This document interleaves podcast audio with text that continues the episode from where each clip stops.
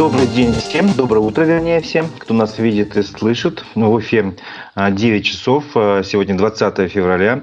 В эфире программа «Аспекты республики». У микрофона Разиф Абдулин. А, сегодня мы, как обычно, поговорим о событиях и статьях минувших выходных, событиях в Башкирии, о которых писали средства массовой информации, и проведем голосование на нашем YouTube-канале. Напомню, трансляция программы идет э, в YouTube, в соцсетях Одноклассники и ВКонтакте. Свои вопросы и комментарии оставляйте, пожалуйста, на нашем YouTube-канале «Аспекты Башкортостан». Ставьте лайки, делитесь с друзьями ссылками на программу. Этим вы поддержите работу нашей редакции. Итак, начнем с обзора прессы.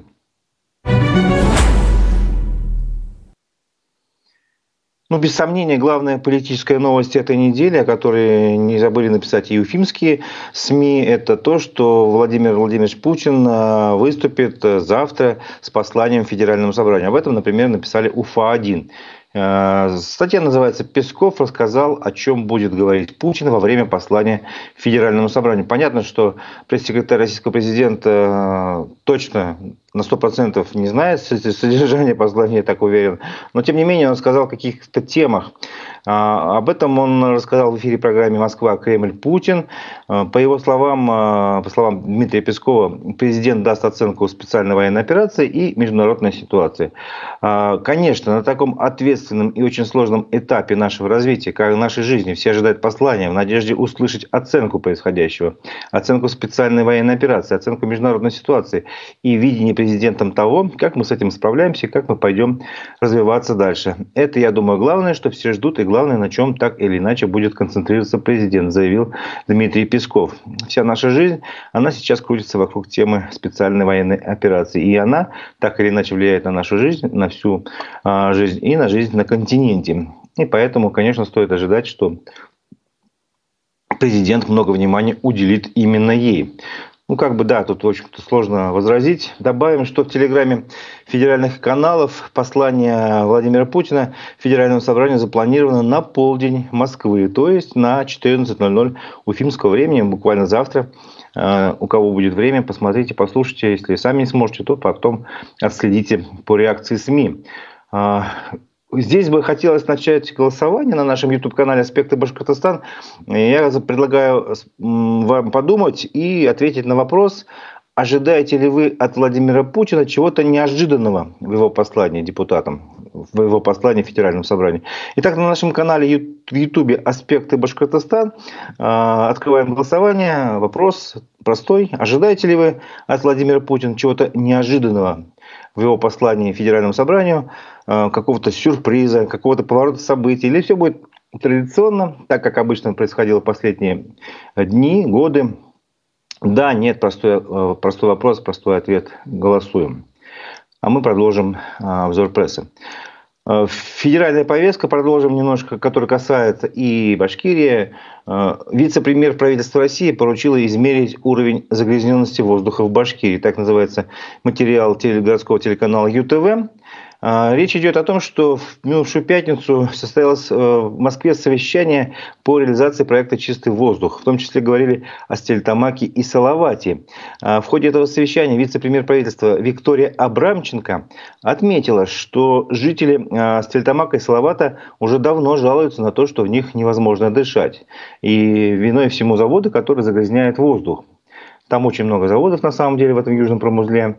Чиновница поручила Минэкологии России Росприроднадзору совместно с предприятиями Башкирии установить уровень загрязнения атмосферы в Салавате и Стельтамаке, чтобы определить количество выбросов в воздухе, установить допустимые объемы, возможно, чтобы Стельтамак и Салават вошли в федеральный проект «Чистый воздух». Отмечается, что представители БСК и предприятия «Газпром» нефтехим Салават готовы подписать соглашение и провести необходимые экологические мероприятия.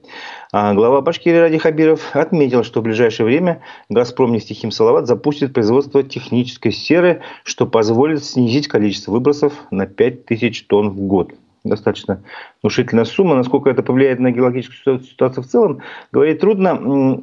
Но еще одна цитата из э, выступления Ради Хабирова. Если взять башкирскую сотовую компанию, то с 2019 года на природоохранные мероприятия компания направила 9 миллиардов рублей. При этом выбросы, безусловно, есть. Идет запах. Людям это неприятно.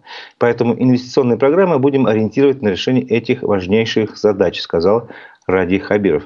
Понятно, что глава региона вынужден вот изъясняться именно таким языком, но вот как сами жители Стерлитамака оценивают ситуацию, можно понять по комментариям в соцсетях. Давайте откроем страницу движения Стерлитамак Дыши, буквально вот э, последний пост, и вот один из комментариев, я читаю, Сария Сагидулина пишет, как можно мириться с тем, что тебя травят, элементарно не дают жить, перекрывают кислород? Что делать? Первое действие – звонить в МЧС. Далее по списку жалобы в Роспотребнадзор, Минэкологии и так далее. Ждем реальной помощи. Ждем наглухо закрывшись в квартирах. По возможности сидим дома. Это если выходной день. А дети? Задает вопрос женщина. Дети с утра первые попадают под удар химической атаки. Очень-очень жалко детей, ведь мы взрослые допустили этот беспредел и не защищаем их растущие организмы. Верим, что руководители структур, организаций, заводов, отвечающие за экологию, опомнятся и исполнят свои прямые обязательства. Тут как бы слова уже написаны капслоком, кто понимает это, в соцсетях означает большие эмоции. В общем, тут без эмоций на самом деле, конечно, не обойтись. Также на странице экологического движения «Стельтамак Дыши» говорят э, о том диалоге или, или скорее об его отсутствии между руководством местных предприятий и горожанами все, что нужно знать об открытости к диалогу руководителей местных предприятий. Так называется один из последних постов на странице движения. Вот тоже как бы здесь можно немножко процитировать. Э, здесь говорится о том, что буквально недавно обсуждали проблему загазованности. Э, Сельтамак Слава на самом высоком уровне вице-премьер Абрамченко поручила э, заключить соглашение по снижению выбросов загрязняющих веществ между каждым предприятием загрязнителем и правительственными структурами. Вот. И и пользователи пишут, тут и пост подоспел о руководителях заводов, озаботившихся об экологической ситуации в Тельтамаке. И мероприятия такие, они говорят, давным-давно реализуют. Э, выдержки из этого поста приводятся со страницы генерального директора БСК Эдуарда Давыдова. Он рассказывает, что на совете директоров предприятий Стельдамака решили провести специальную конференцию на тему экологии, чтобы от каждого крупного предприятия заслушать краткий отчет о принятых мерах по снижению негативного воздействия на окружающую среду. Э, в этот раз совет директоров проходил на СНХЗ, это Стельтамакский нефтехимический завод, и отчасти, могу ошибаться, возможно, Словацкий, я тут как бы могу ошибаться, прошу прощения. И отчасти разговор об экологии уже начали с этого предприятия. Одним из значимых и недавно реализованных стал проект по замене 80-метрового факельного ствола общезаводской факельной системы. Экологическая эффективность заключается в снижении выбросов веществ в атмосферу. Вот. Ну, Общественные активисты оставили комментарии на этот пост. По их мнению, замена этого факельного ствола – это просто э, плановое мероприятие. Без него и так предприятие не могло бы дальше работать. Э, и высказывают такие сомнения, что если и дальше такие э, мероприятия природоохранные будут такого же формата, то жителям ничего больше не остается, как срочно уезжать из города. Вот. Ну, вот эти комментарии, которые были оставлены под постом, хозяева странички, значит, удалили, и э, пользователи соцсети говорят об этом, что вот видите, как нас хотят слышать, удаляют комментарии. Ну, еще немного об отношениях представителей власти с гражданами. В конце минувшей недели один, одной из важных политических новостей стал новый закон, подписанный президентом страны, согласно которому, например, в Башкирии большинство депутатов не будет публиковать информацию о доходах. Речь идет о тех депутатах, которые не получают зарплату за свое депутатство. А таковых э, подавляющее большинство. Начиная с этой весны это правило вступает в силу, то есть теперь избиратели не будут знать, насколько богаты или бедны их избранники. На эту тему довольно оперативно высказался депутат Госсобрания от КПРФ Рустам Хафизов. И на своей странице ВКонтакте он выразил свою позицию. Давайте ее тоже процитируем. Много сейчас хейта по отмене декларации для депутатов, написал Рустам Хафизов. Между тем, категорически согласен с этой нормой закона. Так, для депутатов, работающих на общественных началах, то есть без оплаты труда в качестве депутата, она только вредила, как имиджево, так и чисто эмоционально. И многие уходили с публичной политики. Это было связано с тем, а, аргументирует депутат, что некоторые СМИ и паблики смаковали доходы депутатов, получаемые ими на основном месте работы, лукавя, не рассказывая своим читателям и зрителям, что это не государственная плата, а заработная плата по месту их трудоустройства. А многие депутаты являются предпринимателями, руководителями предприятий, врачами, профессорами, преподавателями, и зарплаты в том числе. И я, э, сообщает Рустам Хафизов, в качестве депутатов не получаю. Тем не менее, считаю, что те депутаты, которые находятся на оплачиваемых местах в парламенте, как и госслужащие, должны и дальше публиковать декларации о доходах. Надеюсь, другие политики республики также выскажут свое отношение к этому закону, а главное, ответят на вопрос, будут ли они добровольно раскрывать информацию о своих доходах и имуществе, будут ли их э, информация э, об этом прозрачна для избирателей, доступна, может быть, по, по, по закону они и не обязаны раскрывать, но тем не менее, вернее, прошу прощения, они обязаны раскрывать, но там будет э, вся эта информация в таком обобщенном виде, непонятно будет, что именно за тем или иным депутатом имеется за душой. Еще одна информация э, тоже касается федеральной повестки. Э, депутат Госдумы от Башкирии осудил роскошь среди чиновников. Э, пишет аргументы и факты УФА. А, речь идет о мнении депутата Госдумы Ивана Сухарева от Башки. Он избирался от ЛДПР. А, и он высказывается о том, что вместо поездок за границу нужно общаться с бойцами и помогать им. Вот его цитата. «Причина в том, что ребята на передовой гибнут, попадают в госпитали, требуется помощь, поддержка, выездом за границу и демонстрация шикарной жизни. Поддержать их невозможно. Им нужна поддержка путем выезда, общения с ними. Вот чем нужно заниматься», заявил депутат от Башкирии. И Сухарев также отметил, что чиновники и депутаты, проявляющие роскошь, недостойны занимать свои должности. Напомним, что сам депутат находится под персональными санкциями Евросоюза, США, Японии и ряда других стран. А, также напомню, что мы ведем на нашем канале в Ютубе а, «Аспекты Башкортостан» а, голосование. Ответьте на вопрос. Ожидаете ли вы чего-то неожиданного от послания Владимира Путина Федеральному собранию, депутатам? Послание состоится буквально завтра в, в полдень по московскому времени. Вот. И будет, будут ли какие-то сюрпризы? Ожидаете вы их или нет? Да, нет, пожалуйста, отвечайте на вопрос. К концу программы мы подведем итоги голосования. Тоже федеральная повестка, но она будет, несомненно, обсуждаться везде, в том числе в Башкирии. А, Министерство просвещения будет проводить разговоры о важном для родителей. Об этом сообщает агентство ТАСС. Речь идет, о том, что, речь идет о том, что Минпросвещение России приняло решение проводить занятия разговор о важном для родителей. В настоящее время прорабатывается формат таких бесед, сообщил глава министерства Сергей Кравцов в это воскресенье.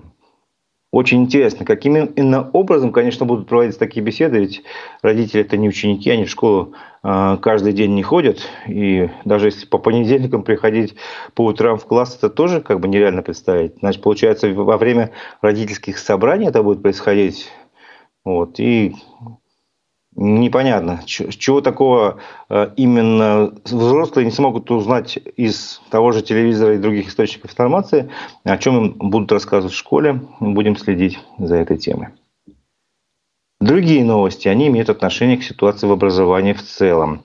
13-летние а, уфимцы издевались над сверстником в туалете торгового центра «Планета». Об этом сообщил первым телеграм-канал Мэш Баташ – а, речь идет о том, что два ученика из школ 88-114 э, булили, ну, травили третьего ученика, поставили на его телефон родительский контроль, чтобы следить за каждым его шагом, а потом сплетничали с одноклассниками. Но это было не все. На прошлых выходных они придумали новое развлечение, заставили его раздеться в кабинке, сняли на телефон и показали всем желающим.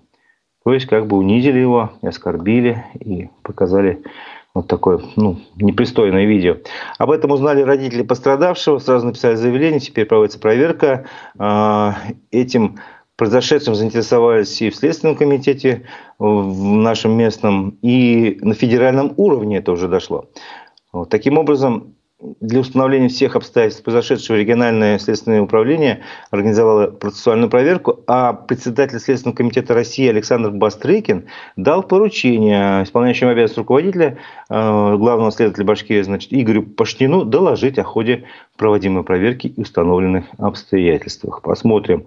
Тем временем журналисты УФА-1 э, связались э, с директором 88-й школы, в которой учится один из участников инцидента, с Ольгой Ануфриевой. И вот она очень коротко прокомментировала эту ситуацию. Вот могу точно, точно как процитировать то, что журналисты публикуют с ее слов. Необходимые профилактические работы с ребенком проводятся.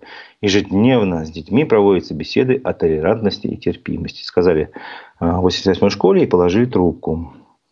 Такая, значит, короткая история Хотя ситуация, конечно, неприятная. Добавим э, о том, что сам случай тоже попал, я говорил, в федеральную повестку. Например, о нем написали многие СМИ, в том числе газета «Ру». Э, в газете «Ру», в частности, напомнили о том, что что-то похожее происходило в Нижнем Тагиле. Там после школы третьеклассник попал снежком в двух старшеклассников, после чего ученик старшего класса школы э, поставил на колени третьеклассника, принудил его целовать ему руку. Позже, правда, в школе в присутствии учителей старшеклассники извинились перед третьеклассником, но как бы эта ситуация не меняет. Сама э, ситуация оскорбления, унижения в школе, это как бы происходит. И можно, конечно, говорить, что это единичный случай, но сам факт того, что это есть, никто отрицать не будет. Не случайно ранее в Госсобрании Башкирии поднималась эта тема буллинга, травли в школах, создали рабочую группу, будут заслушивать представителей Минобразования и других структур. Вот. Что-то неладно в нашем школьном королевстве. Впрочем, не только в школьном. В семьях происходит, происходит порой такое, что просто кричит о неблагополучии. Об этом свидетельствует следующая новость, о которой рассказала выходные пресс-служба МВД Башкирии. В ходе оперативно-профилактического мероприятия «Подросток-семья» в Белорецке выявлена неблагополучная семья. Вот за этим как бы скупым заголовком стоят факты, о которых сейчас я расскажу, и они на самом деле ну, я бы сказал, взывают о помощи, кричат. А, инспекторы наведались в жилище 33-летней женщины. А, сейчас у белочанки двое детей, 10 и 6 лет. И эта семья стоит на учете в правоохранительных органах. Ранее мать а, состояла на учете в отделении по делам несовершеннолетних. Как неблагополучная привлекалась к административной ответственности. Еще 10 лет назад в отношении других ее старших детей она была лишена родительских прав – Однако выводы для себя не сделала, говорится в заметке при службе МВД Башкирии. Ранее судимая женщина злоупотребляет спиртным, а, воспитанием детей не занимается. И вот дальше идут факты. Регулярно бьет ребят, таскает их с собой по притонам, проявляет жестокость по отношению к ним. Больше всего достается старшему сыну, десятилетнему, напомню, поскольку младший ребенок в последнее время проживает с бабушкой. И при проверке жилища полицейские установили, что десятилетний мальчик часто не доедает. По словам ребенка, иногда ему приходится питаться одними приправами, то есть неполноценные, да, просто какое-то то, что найдет. На теле э, мальчика нашли, э, заметили, зафиксировали синяки, и осмотры медиков, педагогов и детских психологов показали, что у него имеются проблемы со здоровьем. В настоящее время подросток изъят из семьи и помещен в социальный приют. А в отношении женщины решается вопрос о возбуждении уголовного дела по статье «Неисполнение обязанностей по воспитанию несовершеннолетнего». Э, вот я специально эти факты подробно так рассказываю, чтобы показать, как в одной отдельно взятой семье вырастают несчастливые дети, которые потом вполне могут оказаться в роли жертвы школьной травы, травли, либо в роли агрессора, инициатора этой школьной травли, потому что они вот на себе испытывать все эти прелести в кавычках жизни. Тем временем э, в минувшие выходные, в субботу, прошу прощения, завершился второй э, «Смарт-садовод». Э, речь идет о садовых некоммерческих товариществах, и там было много достаточно дискуссий. Ну вот какие-то практические результаты о них пишет Башинформ. А, в Башкирии выделят деньги господдержки на пожарную безопасность дачников, сообщает агентство. Таковы итоги второго дня форума «Смарт-садовод». А, напомним, на пленарном заседании глава Башкирии Ради Хабиров предложил федеральное софинансирование региональных мер поддержки. Если бы на наш один вложенный рубль получали столько же из федерального бюджета, то, например, в этом году на решение проблем садоводческих товариществ мы смогли бы выделить не 250 э, миллионов рублей, а полмиллиарда. Это уже серьезная сумма, которая могла бы быстрее решать все накопившиеся вопросы в СНТ, сказал Ради Хабиров.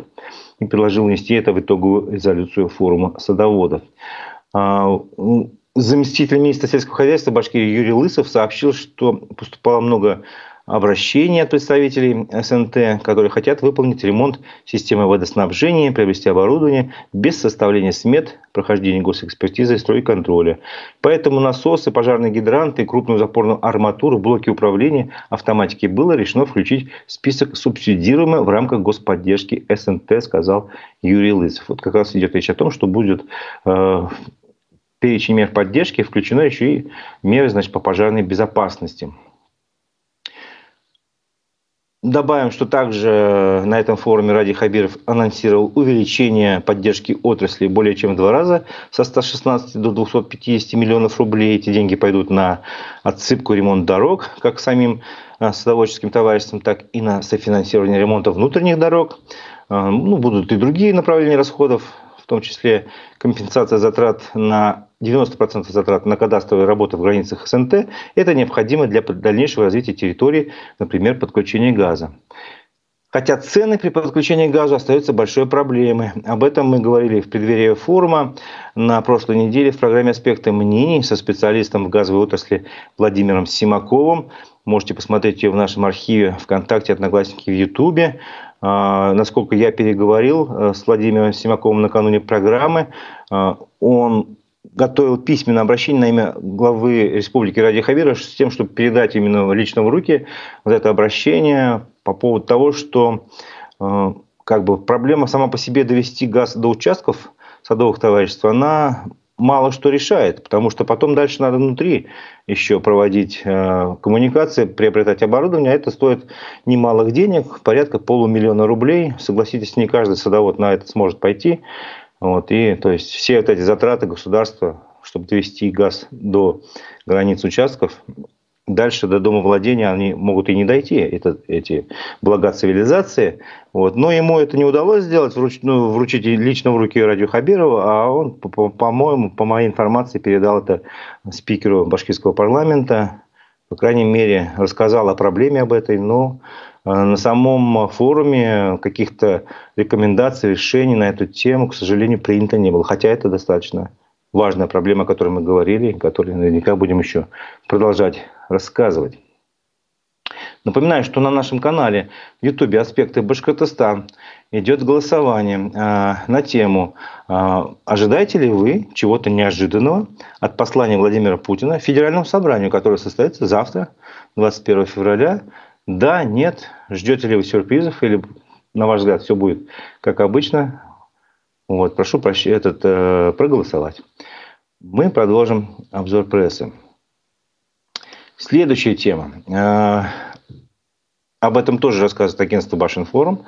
Андрей Назаров рассказал о важных проектах развития башкирского Зауралия.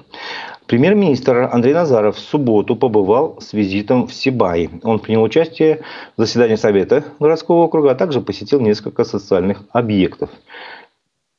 По словам Андрея Назарова, Сибай остается столицей башкирского Зауралия. Был и остается, так, если более точно. Его системообразующая роль закреплена в стратегии развития Зауралия до 2030 года, отметил премьер-министр. В рамках этой стратегии предусмотрена реализация 69 ключевых мероприятий с объемом инвестиций почти 176 миллиардов рублей. По многим из них идет активная работа. А, ну вот какие проекты. Один из них – это а, строительство железнодорожной линии Сибай-Подольск-Новорудная протяженностью почти 160 километров. По замыслу эта железная дорога создаст прямую связь восточных районов Среднего и Северного Урала с Казахстаном, Средней Азией, Китаем, районами Нижней Волги и Кавказа. И планируется, что грузооборот а, по этой дороге составит до 4 миллионов тонн ежегодно. В марте мы планируем завершить разработку технико-экономического обоснования строительства этой железнодорожной э, линии. Сейчас прорабатываем ее трассировку, сказал Андрей Назаров. Проект этот, безусловно, высокобюджетный. Предварительная стоимость 116 миллиардов рублей. Поэтому сейчас совместно с компанией InfraWeb мы работаем над определением финансовой модели, которая позволит воплотить его в жизнь, сказал Андрей Назаров. Еще один проект, о котором упомянул премьер-министр, это вот новая подстанция станции напряжением 500 киловольт, а, а, которая должна решить проблему энергодефицита и усилить инвестиционные возможности за Урале. Работа ведется совместно с башкирской генерирующей компанией и Башкирэнерго. Запуск подстанции запланирован аж на 2026 год. Но есть и другие проекты по развитию башкирского Заурали, создание в Сибае сервисных центров по ремонту карьерных самосвалов и машин для подземных работ компаниями БелАЗ и МААС, разработка худолазского месторождения известняков в партнерстве с компанией Ласлсбергер и передача обогатительной фабрики другим предприятиям для восстановления работы. Ну, еще одна новость из Сибая. Э, об этом рассказала РБК УФА школу «Долгострой» на 375 мест в Башкирии обещают сдать в начале апреля. Речь идет о школе в селе Старосибай, которую должны были сдать еще к началу прошлого учебного года. Этот объект также посетил Андрей Назаров в ходе своей поездки в Сибай. Он поручил вывести строителей с объекта 25 марта, чтобы у учителей была неделя на подготовку к началу учебы. Ну, таким образом, получается, что школу должны открыть 3 апреля. Сейчас на объекте идут финальные работы. А, по словам а, начальника управления капитального строительства в Башкирии Инны Иксановой, предыдущие сроки были сорваны из-за недобросовестного подрядчика.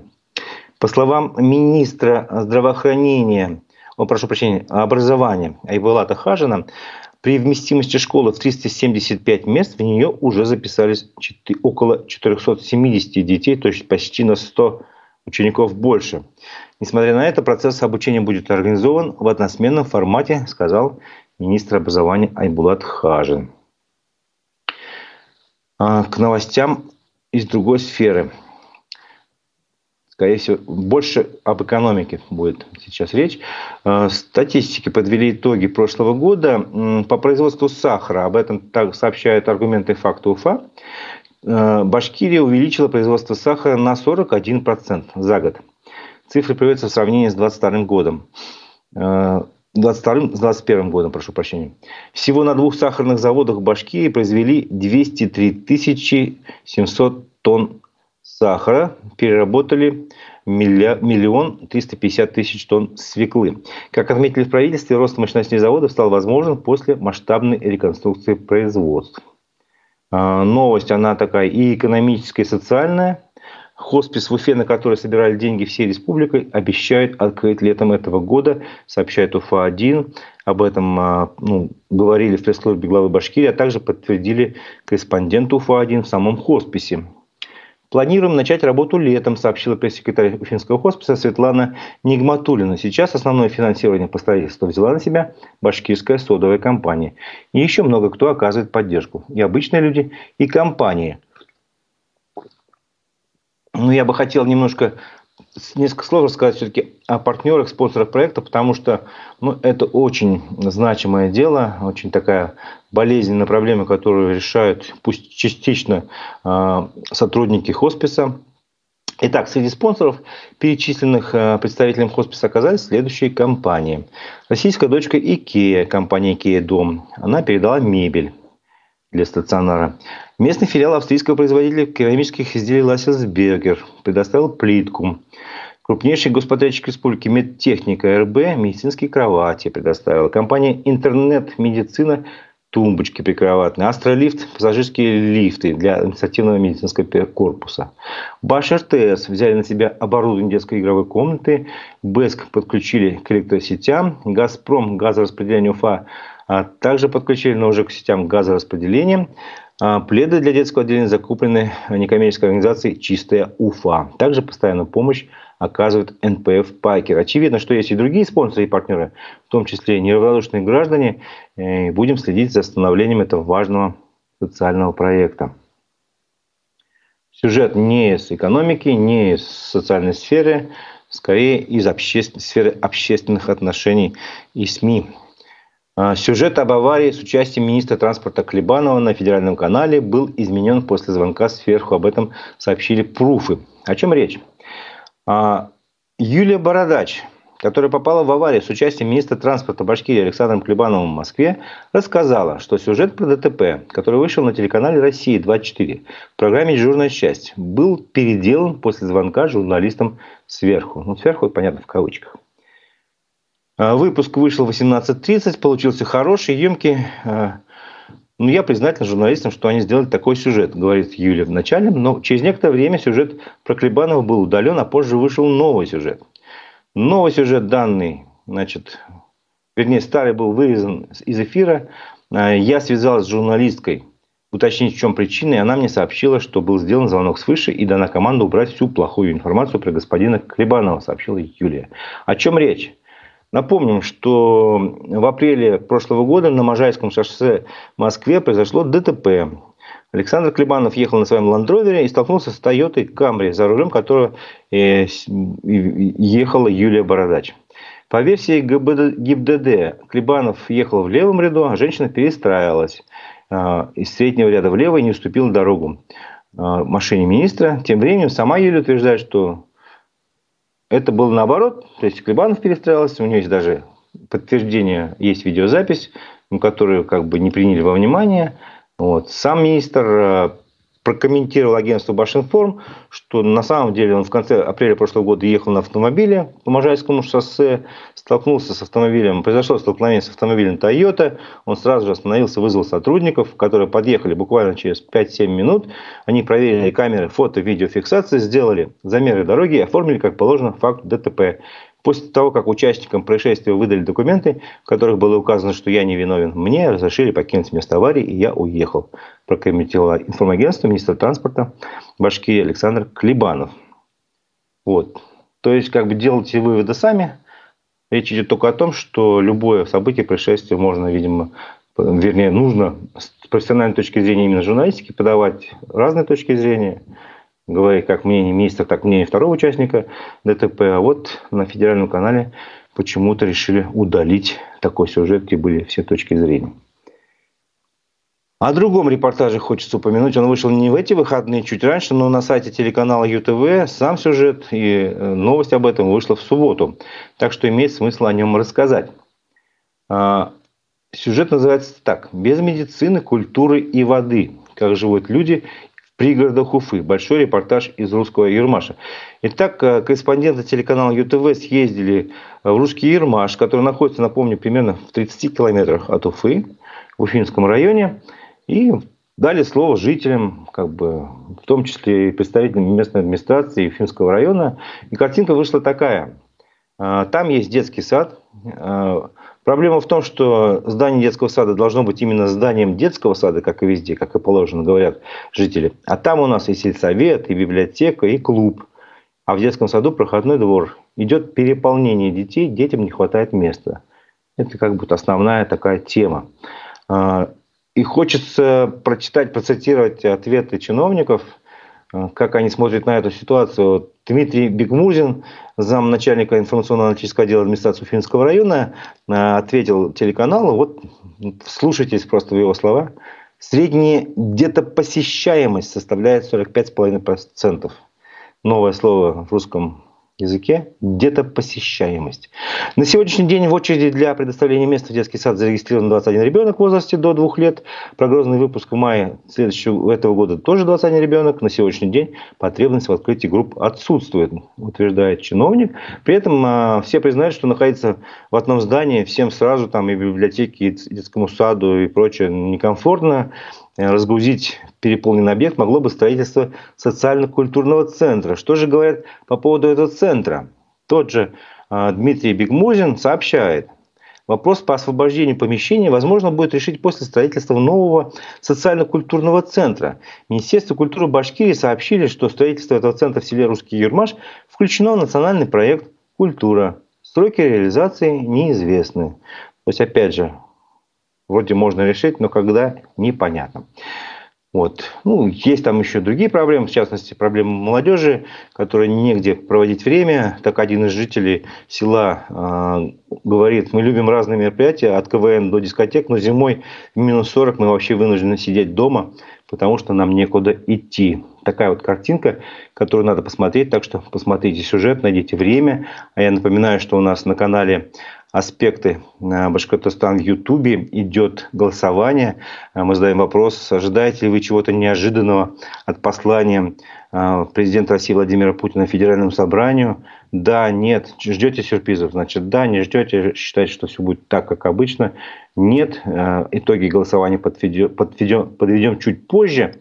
Ну и буквально еще пару новостей, которые больше к международной повестке, наверное, нас переносят.